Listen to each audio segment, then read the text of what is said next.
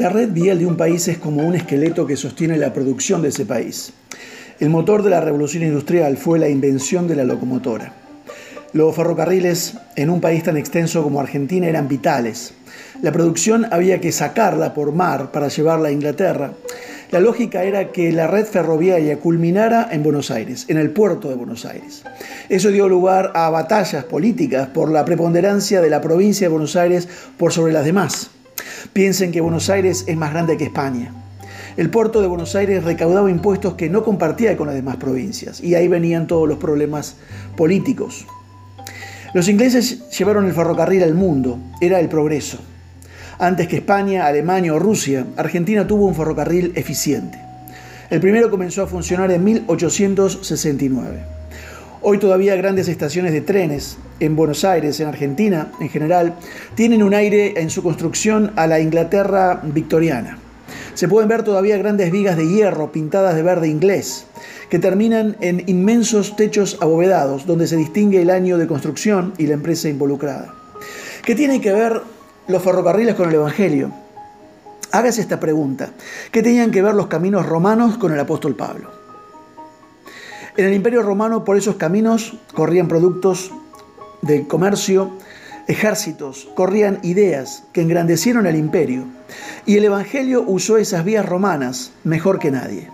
Pablo fundó iglesias en grandes ciudades, al borde de los caminos, y eso no fue una casualidad.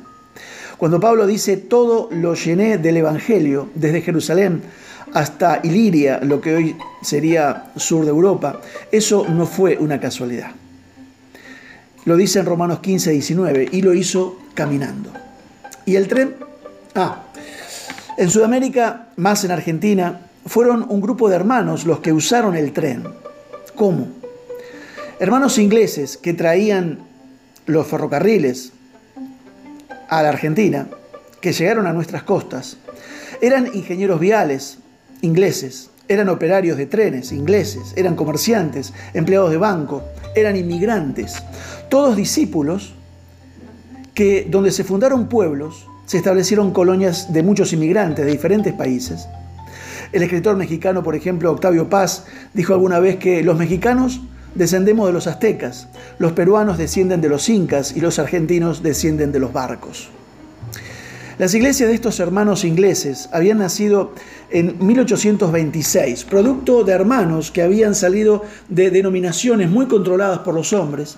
Se reunieron en casas, no tenían autorización eclesiástica, dijo un autor que les voy a presentar, no tuvieron un dirigente ordenado, despertaron la oposición del clero, al fin, uno de ellos fue expulsado de su congregación, el hermano Eduardo Cronin, médico.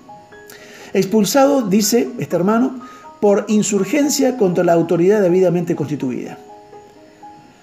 Estas últimas palabras no son mías, son de este hermano que les hablo, el hermano Gilberto Lear, descendiente de estos hermanos ingleses, cuyas iglesias se establecieron en el norte de la provincia de Buenos Aires. Estas últimas palabras entonces nos hablan de un librito de cuatro páginas, maravilloso, llamado Historia de los que se reúnen sencillamente en el nombre del Señor. La Iglesia de los Hermanos, hoy conocidos como Hermanos Libres, llega aquí en 1882 de la mano del ferrocarril. Y la estrategia de fundar iglesias pequeñas en cada pueblo fue una estrategia al nivel de lo que hizo el apóstol Pablo. Déjeme leerle cómo nacieron los hermanos libres, aunque luego hayan devenido en una iglesia con una liturgia, como cualquier otra iglesia evangélica.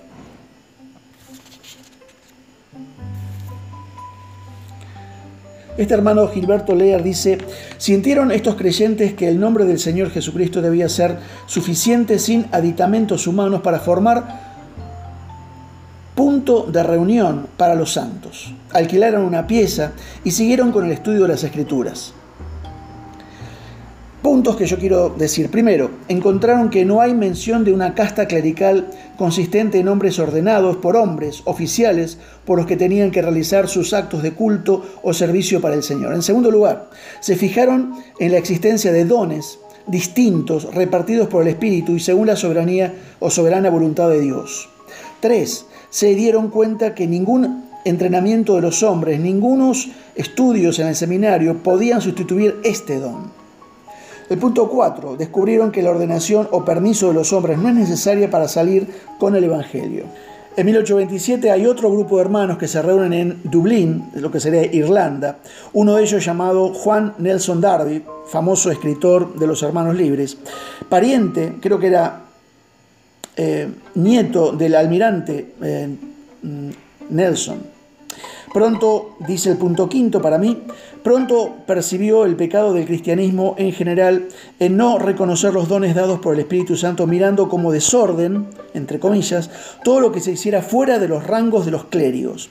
En sexto lugar, además de esto, por la lectura del 1 Corintios aprendieron de la libertad del Espíritu en las reuniones de los creyentes para usar los varios dones que estuvieran presentes, hablando los profetas no más de dos o tres en una reunión, juzgando los otros los espíritus de los que profetizasen siendo sujetos a los profetas. 1 Corintios 14. Nada aproximado a esto se ve en los cultos litúrgicos. Otra cosa es que eh, redescubierta fue, punto séptimo, la importancia de la Cena del Señor. No como un sacramento, sino como una sencilla fiesta recordatoria. El punto octavo, eh, en lugar de haber reuniones de santidad, reuniones de consagración, esfuerzo cristiano, etcétera, etcétera, no había una sencilla congregación alrededor de la persona de Jesucristo. Tal experiencia de la libertad, armonía y gozo espiritual no se conoce en los servicios comunes de las iglesias. El último punto, otro hallazgo en las escrituras fue que la cena del Señor y el bautismo no necesitaban ser administrados por un pastor ordenado. Estos son los puntos de lo que hoy es una iglesia casera.